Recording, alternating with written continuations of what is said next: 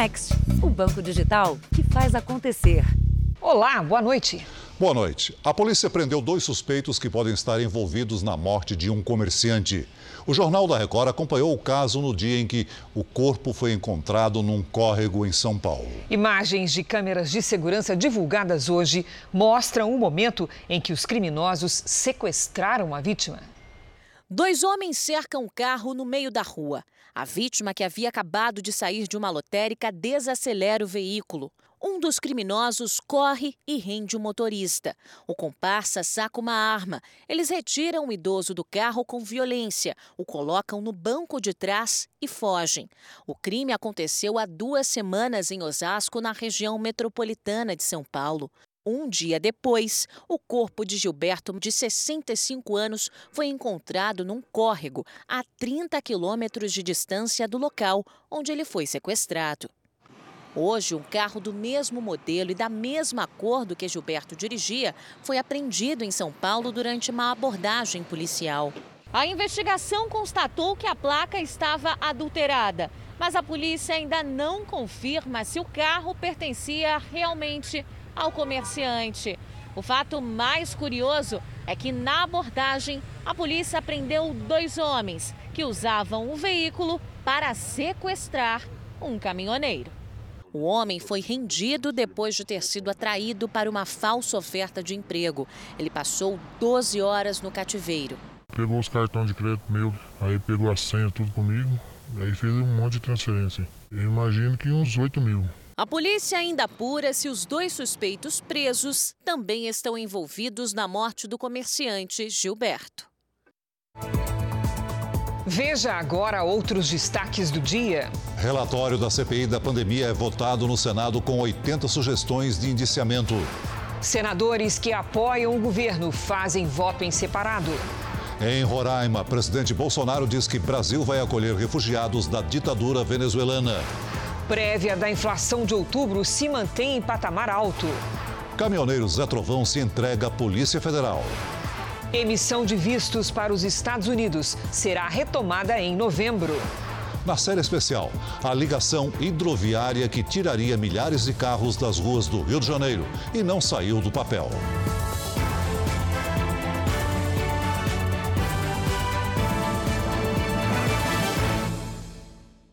Oferecimento: Bradesco. Abra sua conta grátis pelo app.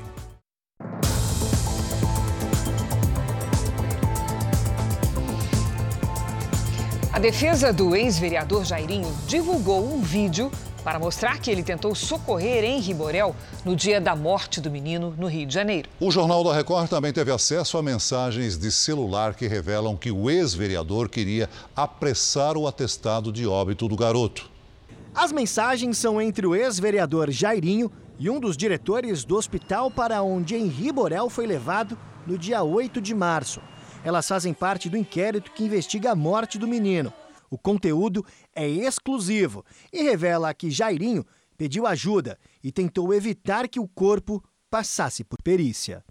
Jairinho escreveu e fez ligações. O diretor respondeu de forma rápida.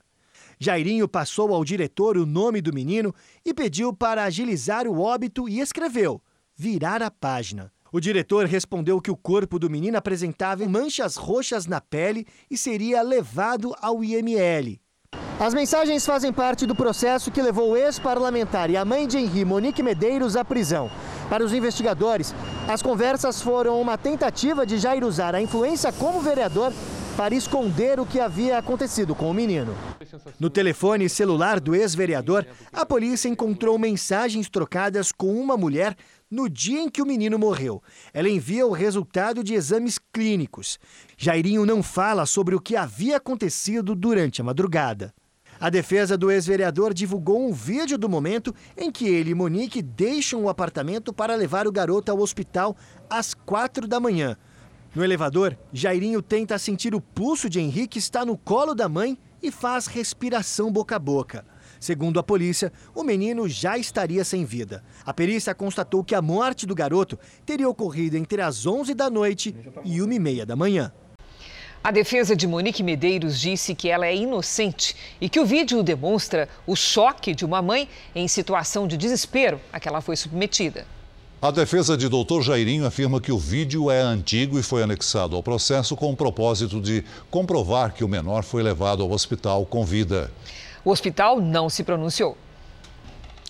A prévia da inflação subiu 1,20% em outubro. É a maior taxa para o mês da série histórica, que começou em 1995. A projeção do ministro Paulo Guedes era de que a inflação já havia atingido o pico. Mas economistas ouvidos pelo Jornal da Record acreditam que os preços vão continuar crescendo nos próximos meses. É impossível não perceber. Os preços estão aumentando, né? E deve piorar. A prévia da inflação para outubro ficou em 1,20%, o que elevaria para mais de 10% o acumulado em 12 meses. Foi a maior taxa para o mês em 26 anos. Quanto mais rápido a inflação avança, mais distante o consumidor vai ficando das prateleiras dos supermercados a quantidade de produtos que dá para comprar vai diminuindo. Do carrinho cheio para a cesta. Meio quilinho de frango, aí ó. E antes, como era? Antes era mais, né? Antes era fartura. E da cesta para a mão. A carne ali é só olhar. As maiores altas, segundo o IBGE, foram no setor de transportes, impactado pelos reajustes constantes dos combustíveis e pelo aumento nas passagens aéreas, seguido pela habitação, que foi puxada pela energia elétrica e pelo botijão de gás. O resultado do setor de alimentação e bebidas vem logo atrás, pressionado pela seca e influenciado pelo crescimento no preço das frutas, do tomate e da batata inglesa. Este especialista também também atribui os aumentos à disparada do preço do petróleo, à variação do dólar e à falta de políticas públicas para conter a inflação. A inflação vai ficar alta, no caso brasileiro, tem ficado acima de todas as expectativas do, de mercado. Nós vamos terminar o, o ano com uma inflação próxima a 10%, que é uma inflação muito alta, e deve piorar para o ano que vem. Para as donas de casa, o consumidor tem poder para baixar os preços. A gente boicota aquilo que está com um preço muito extorsivo, porque forçosamente, de uma forma natural, ele vai ter que baixar por ficar na gôndola. O ministro da Economia na casa é a dona de casa. Protestos e muita indignação. Foi assim que o consumidor encarou mais um reajuste dos combustíveis. Na Bahia, a gasolina chega a custar mais de 7 reais. Um aumento que dificulta o trabalho de quem depende do produto. Desta vez, o susto foi grande. Em muitos postos, o litro da gasolina acima dos 7 reais. Ah, só falta infartar aqui, né? A coisa tá feia e daí para pior. Tem posto de gasolina cobrando 7,50. Com o reajuste anunciado pela Petrobras, a gasolina subiu nas refinarias de R$ 2,98 para R$ 3,19, uma alta de 7,04%. Nas bombas, o aumento foi bem maior. Neste posto da capital baiana, chegou a quase 20% o que deixou um motorista indignado. Ele registrou a mudança de preço da gasolina. O preço na bomba estava R$ 5,94. O fretista informou para mim que não ia me abastecer porque o preço ia ser alterado. E fizeram o que eles, o que eles falaram, eles prometeram. Ó. Alterou o preço ó, na bomba, 7,9. Neste posto de Sergipe, teve protesto para impedir o abastecimento. Ninguém abastece porque se não for assim não vai baixar a gasolina mesmo. Já é o 11 aumento da gasolina só este ano. O combustível acumula uma alta de 73,4%.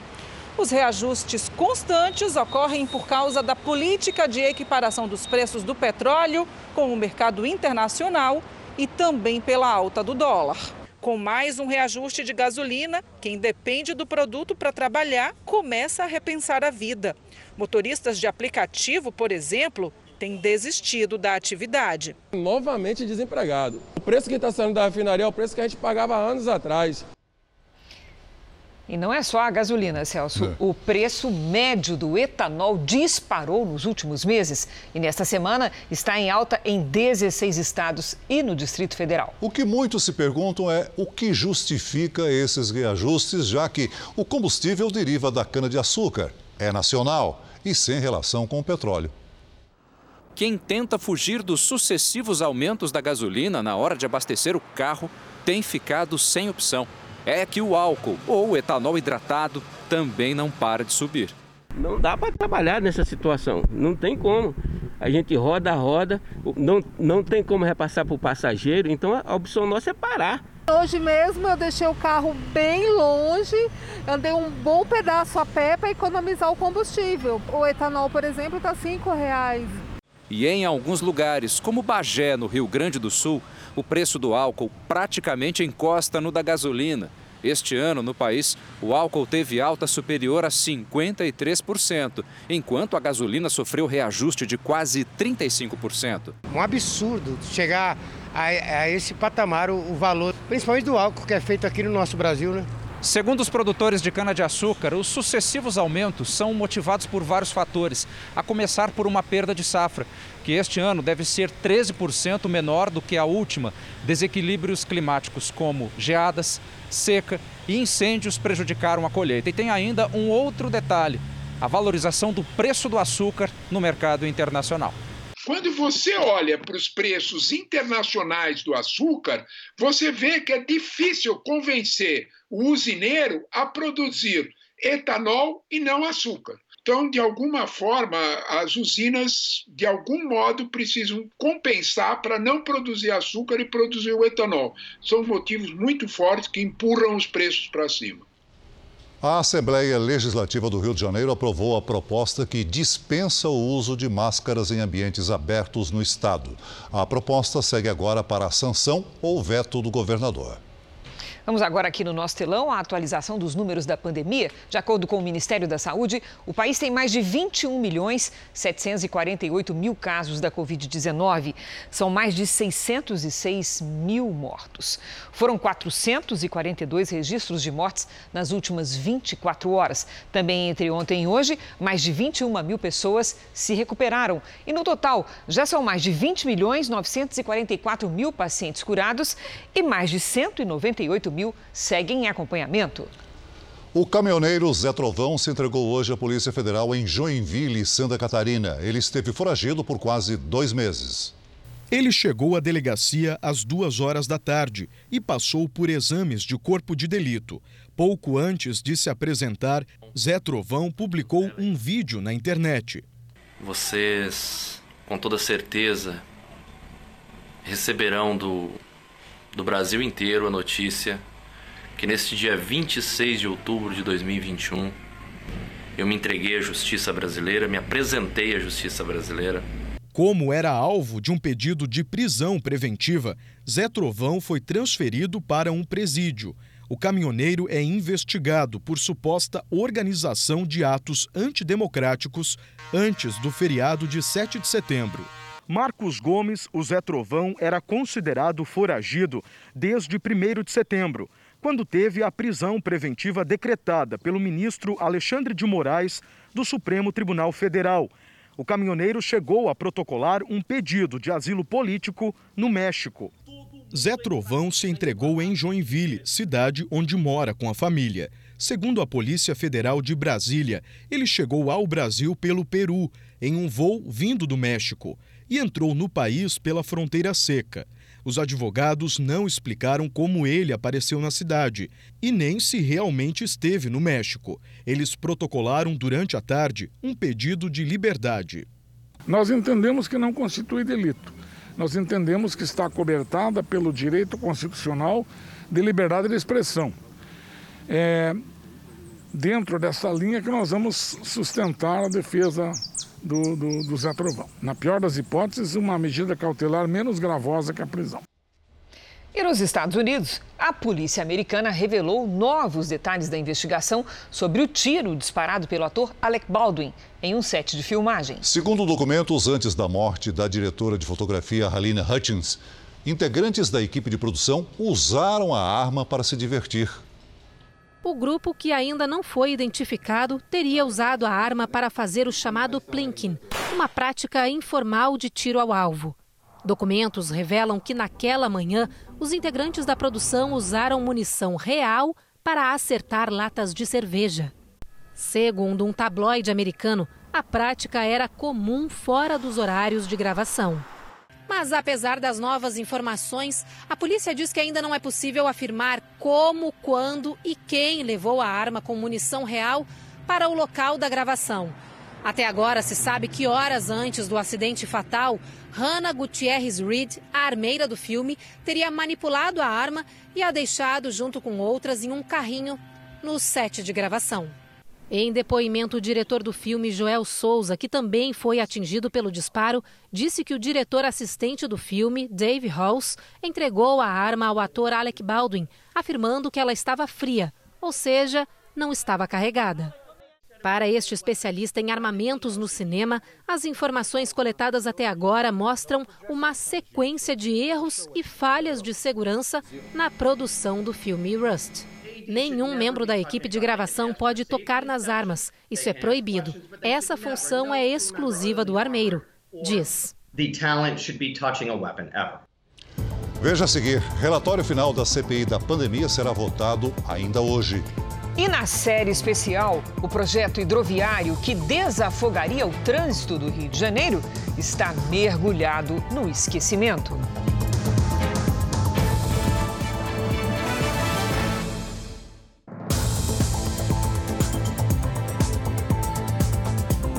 O presidente Bolsonaro esteve hoje em Boa Vista, no estado de Roraima, e visitou um abrigo de refugiados venezuelanos que escaparam da ditadura de Nicolás Maduro.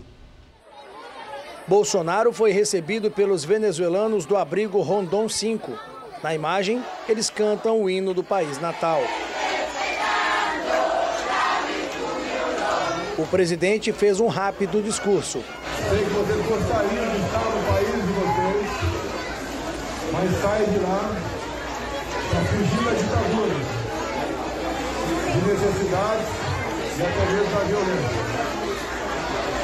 O Brasil é um país humanitário, faz a sua parte de acolhê-los e integrá-los no restante do país.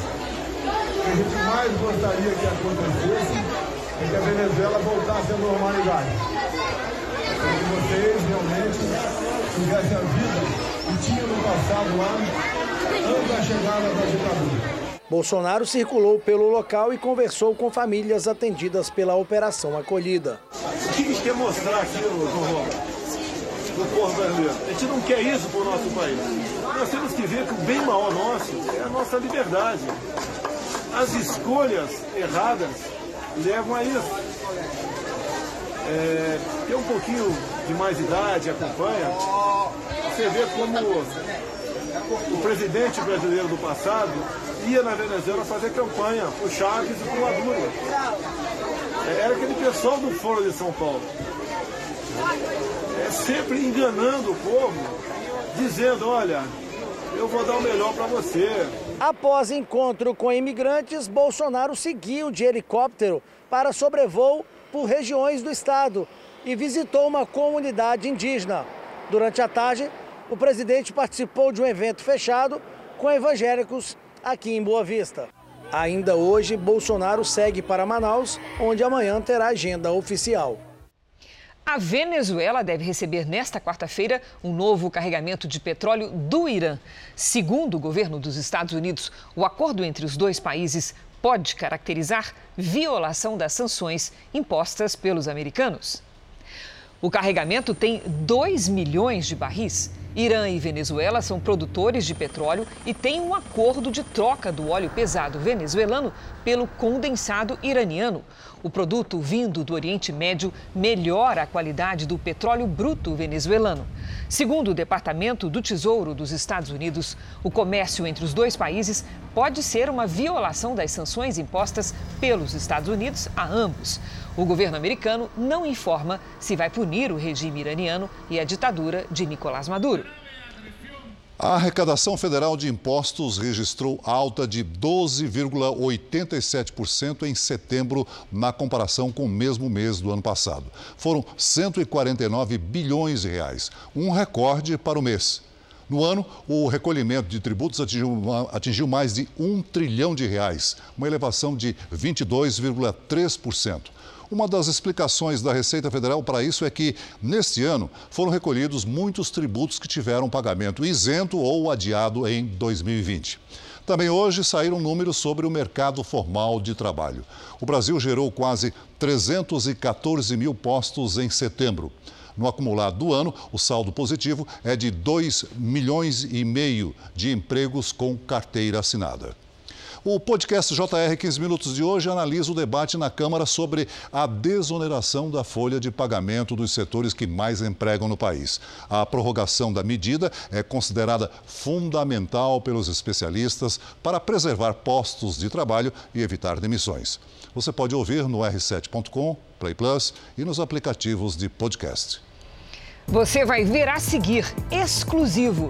Nossos repórteres mostram a venda ilegal de abortivos, um crime que mata. E na série especial, a ligação hidroviária lançada para agilizar o transporte nas Olimpíadas do Rio parece ter afundado de vez.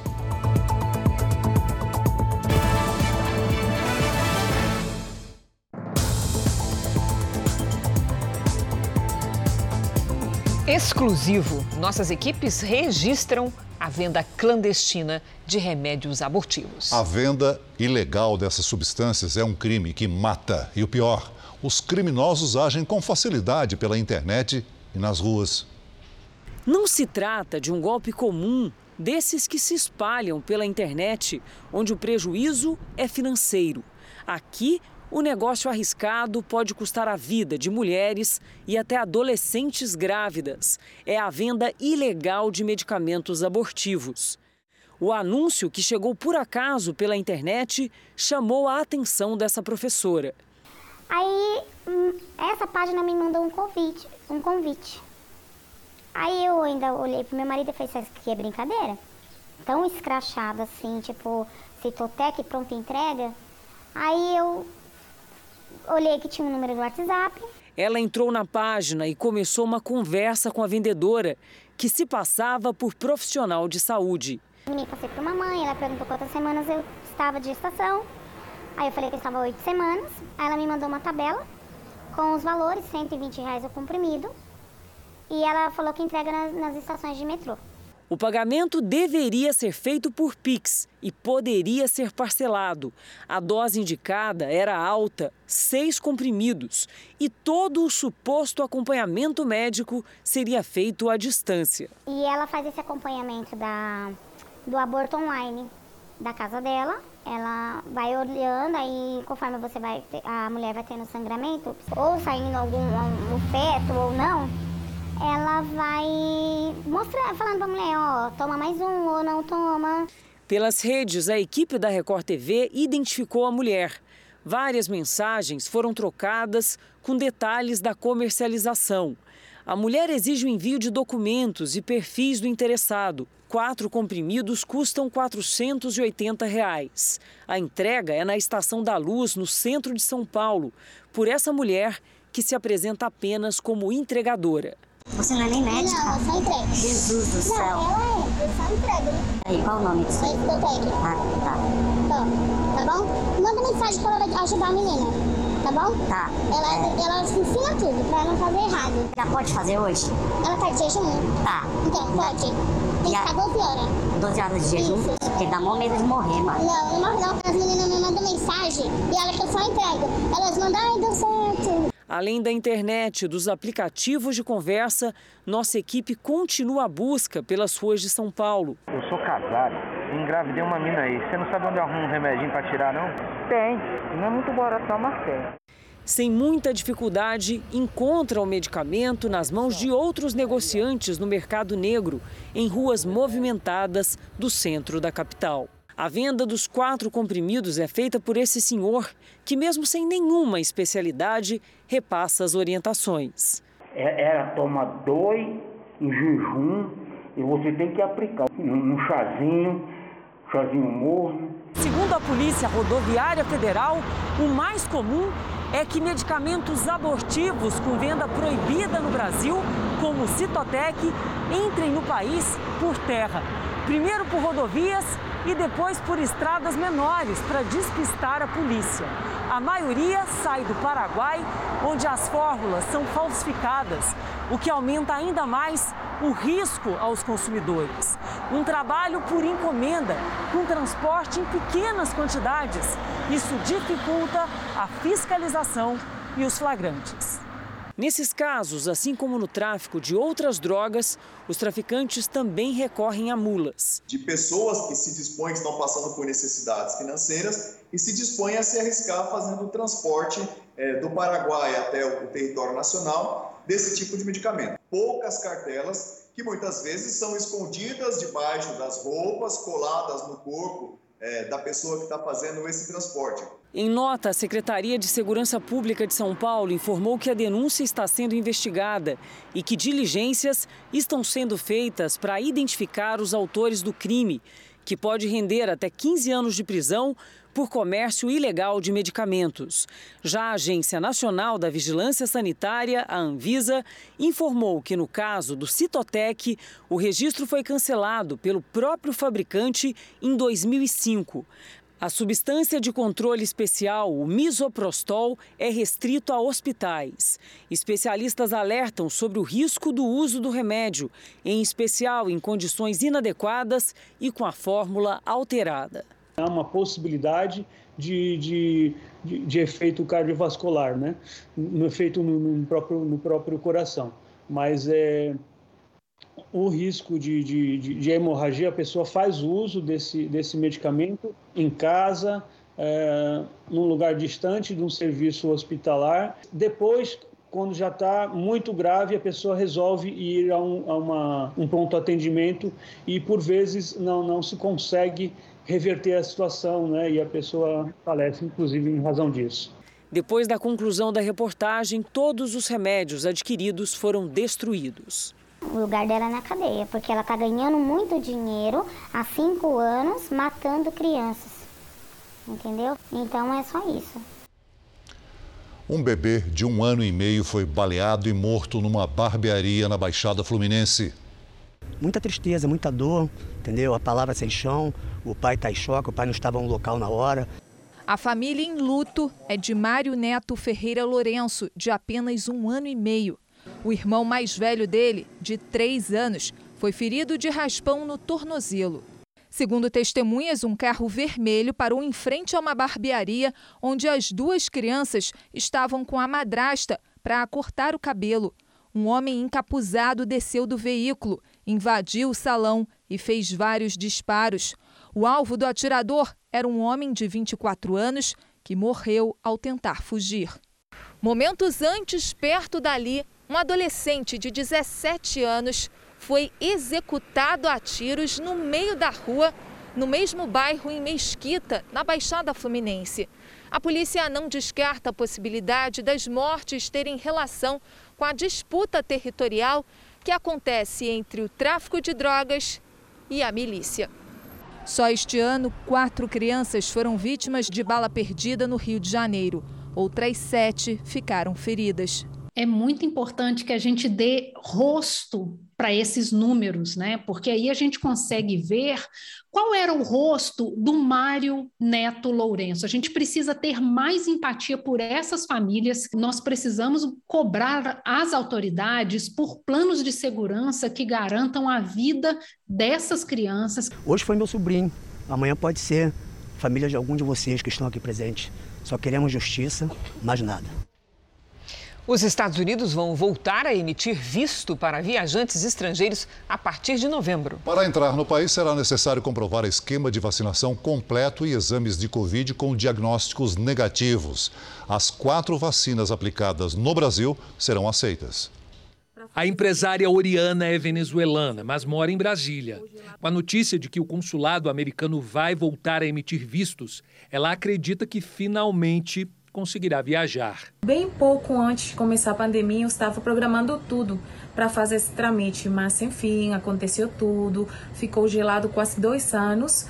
E, bom, a notícia boa chegou. O serviço será retomado nas sessões consulares de Brasília, São Paulo, Rio de Janeiro e Recife. Os consulados vão voltar a emitir os vistos para os turistas já vacinados contra a Covid-19 a partir do dia 8 de novembro. As regras estabelecem que os viajantes estrangeiros devem estar completamente imunizados contra a Covid-19 e precisam apresentar o comprovante de vacinação, além de um teste negativo para a doença feito três dias antes do embarque. Serão aceitas as vacinas aprovadas pela Organização Mundial de Saúde para uso emergencial, ou seja, todos os imunizantes usados aqui no Brasil. Desde maio do ano passado, por causa da pandemia, os serviços nos consulados estavam com vagas limitadas. O comprovante de vacinação deve ser um registro, registro em papel ou digital, emitido por uma fonte oficial.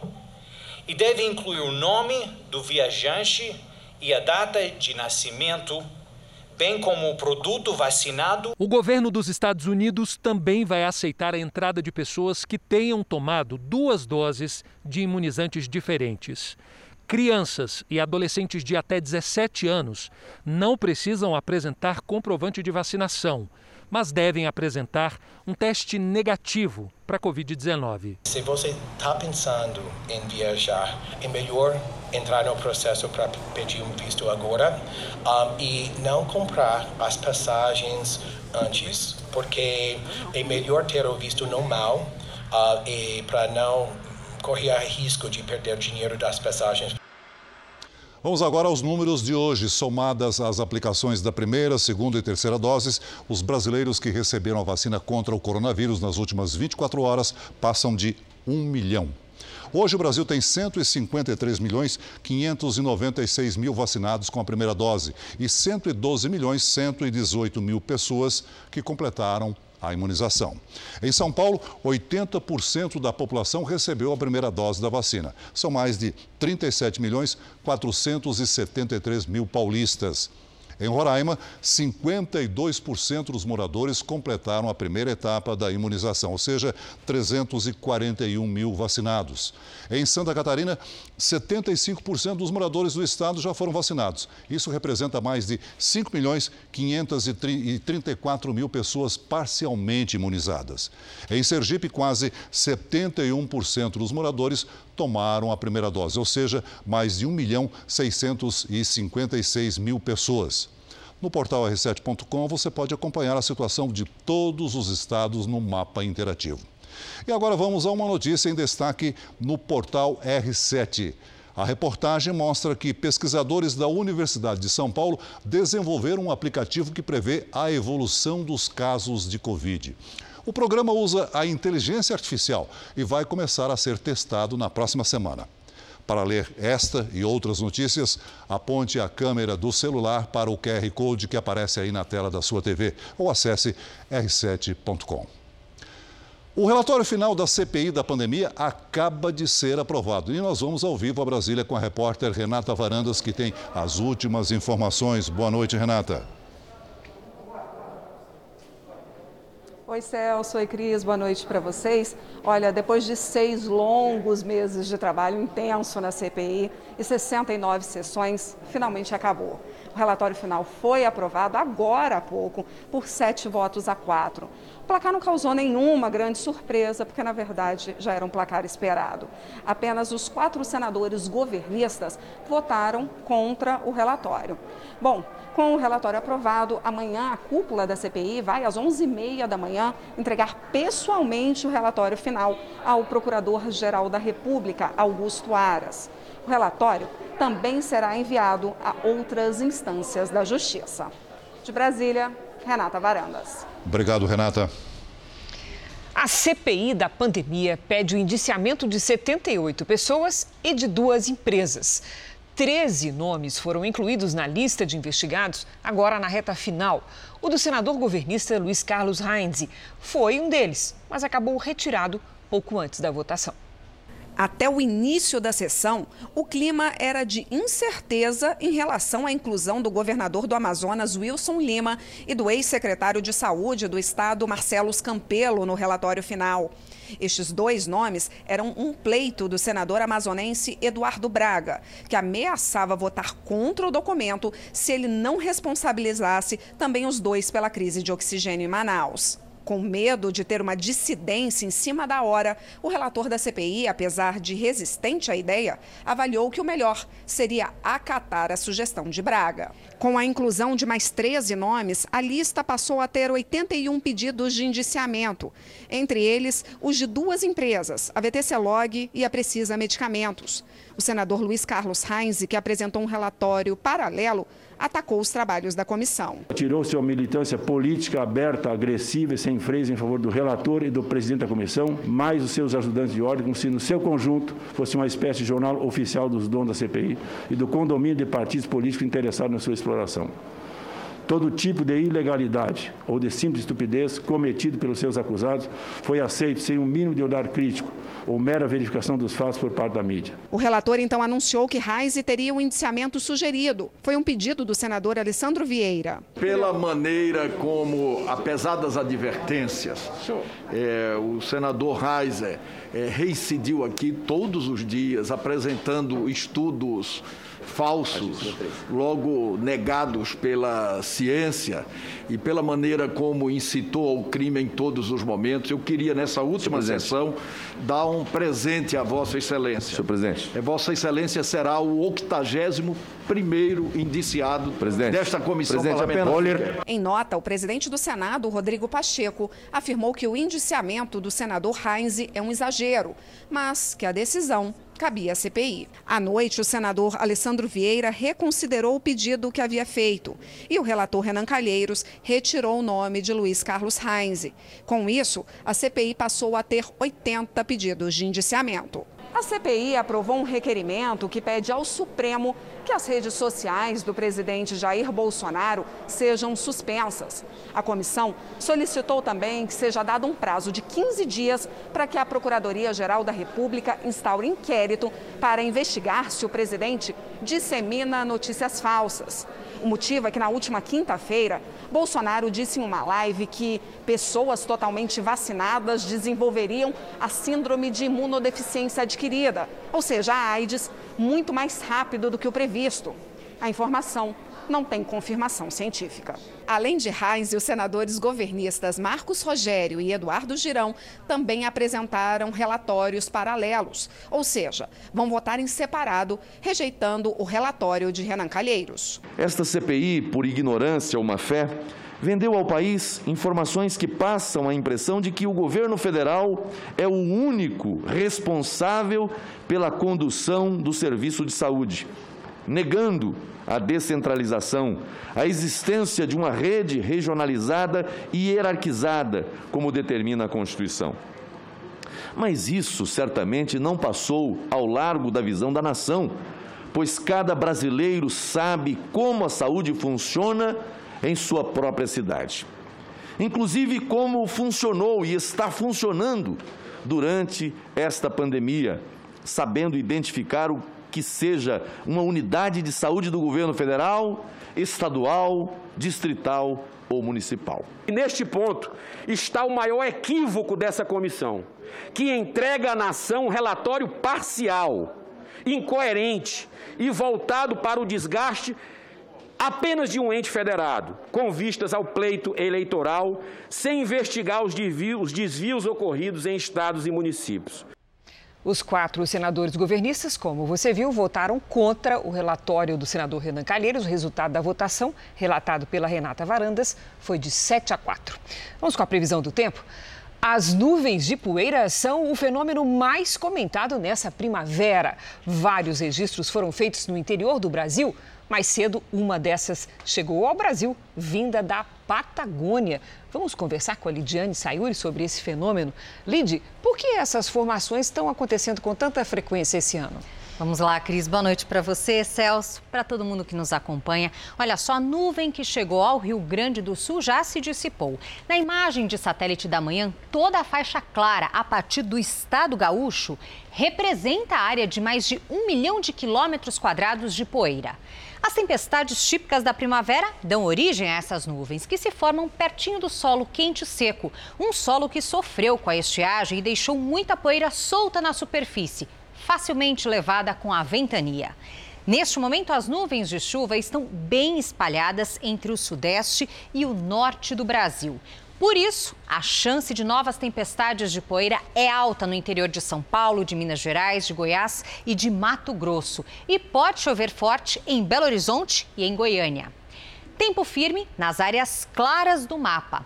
No norte e no litoral do Nordeste, chance de temporais nos próximos dias. Em Porto Alegre e em Porto Velho, máxima de 32 graus amanhã. No Rio de Janeiro faz 26. Em Campo Grande, 30 e em Salvador até 29. Em São Paulo, muitas nuvens, 22 graus e chuva a qualquer hora. Na quinta-feira, o risco de temporais é maior, máxima de 20. Na sexta e no sábado, chove o dia todo. Tempo Delivery. A Edilene quer saber como vai ficar o tempo nesta quarta-feira em Bacabal, Maranhão. Vamos lá, Celso. Edilene, tanto na quarta quanto na quinta, tempo abafado com máxima de 33 graus e pancadas de chuva à tarde. Na sexta, pode chover a qualquer hora e faz até 31 graus. A Luciene é de Conselheiro Lafayette, Minas Gerais. Vamos lá, Luciene. Seguinte, atenção nessa quarta, viu? Máxima de 29 graus com risco de temporais à tarde.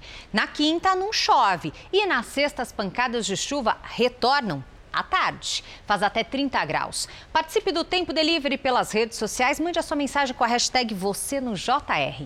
Boa noite, gente. Valeu, Lid. Até amanhã. Até amanhã, Lid. A falta de saneamento básico é um problema que afeta milhões de lares brasileiros. E o pior é que essa realidade é ignorada pela maioria da população. É o que mostra uma pesquisa inédita. O Parque União é uma comunidade que nasceu este ano, no pico da pandemia. Fica em Itapecerica da Serra, na Grande São Paulo. Hoje, já são mais de mil famílias vivendo onde falta o básico para as necessidades? Para as necessidades, por enquanto está sendo pinico até o banheiro ser feito. Pinico. pinico. E aí vocês levam para a fossa? Para a fossa. É difícil. Muito assim. complicado. Na casa de um só cômodo, a Josefa montou uma cozinha, onde agora ela está preparando o almoço. E aqui atrás ela improvisou um banheiro que tem um cano ligado a uma fossa, lá do lado de fora. Essa é a realidade da Josefa e de outros 4 milhões de brasileiros que, em pleno século XXI, vivem sem ter um banheiro em casa. Todo mundo quer um banheiro bonitinho, arrumadinho. Você fica triste? É, eu fico não triste, mas tendo certeza que eu vou conseguir. É difícil? É, difícil, mas a gente consegue. Porque toda mãe quer dar um cantinho, um, um aconchego melhor para seus filhos, né? A falta de saneamento básico é uma realidade em todo o país. Metade da população brasileira não tem acesso à rede de esgoto, segundo o IBGE. Nós temos um quadro de saneamento muito preocupante no Brasil. Nós estamos em 2021 e ainda temos uma situação de né, 100 milhões de brasileiros sem coleta de esgoto.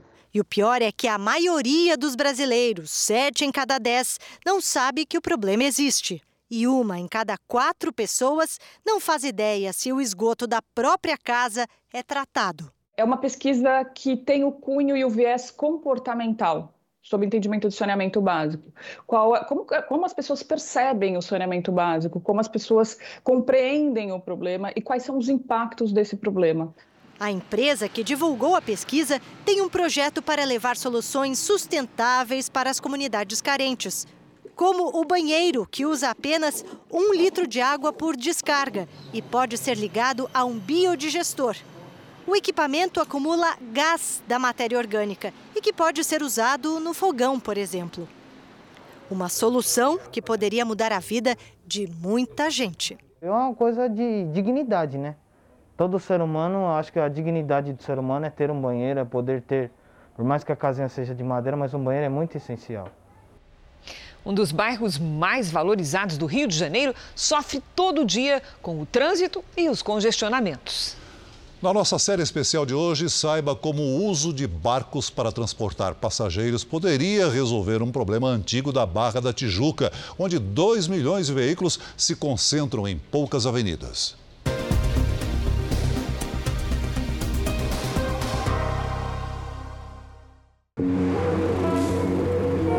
Estresse que não acaba. O pior do Rio de Janeiro. Tudo parado. Barra da Tijuca, um dos trânsitos mais lentos do Rio de Janeiro. É o pior trecho do trânsito. As vias projetadas ficaram pequenas e bem ao lado delas, uma saída. Aqui podia ser quase que uma Veneza carioca aqui, né? Sérgio mora na região há quase 30 anos. Viu do volante o trânsito piorar. Da minha casa aqui no centro da Barra, próximo à Avenida das Américas, até o meu trabalho, é aproximadamente 6 quilômetros, ou seja, normalmente se o trânsito estivesse livre no fim de semana, no domingo, por exemplo, é 10 minutos eu estou no meu trabalho. Mas durante a semana e, e, especialmente a partir das 4 horas, às vezes é mais de uma hora para conseguir chegar lá. E para sair do trabalho, às vezes é mais demorado também, para tudo. Entre a montanha e o mar, um bairro planejado. A área plana facilitou o boom imobiliário. Hoje, a Barra da Tijuca tem a maior concentração de condomínios, centros comerciais e shoppings do Rio de Janeiro. Mas o transporte coletivo de massa não acompanhou o crescimento da região. Por causa da distância dentro do mesmo bairro, é tradição. Por aqui, praticamente já não se anda a pé.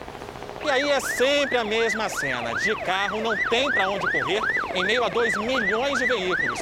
E os congestionamentos viram rotina. Ela é um bairro que, mais ou menos inspirado em modelos modernistas, foi desenhado para o carro. E hoje a gente, a conta está chegando, né?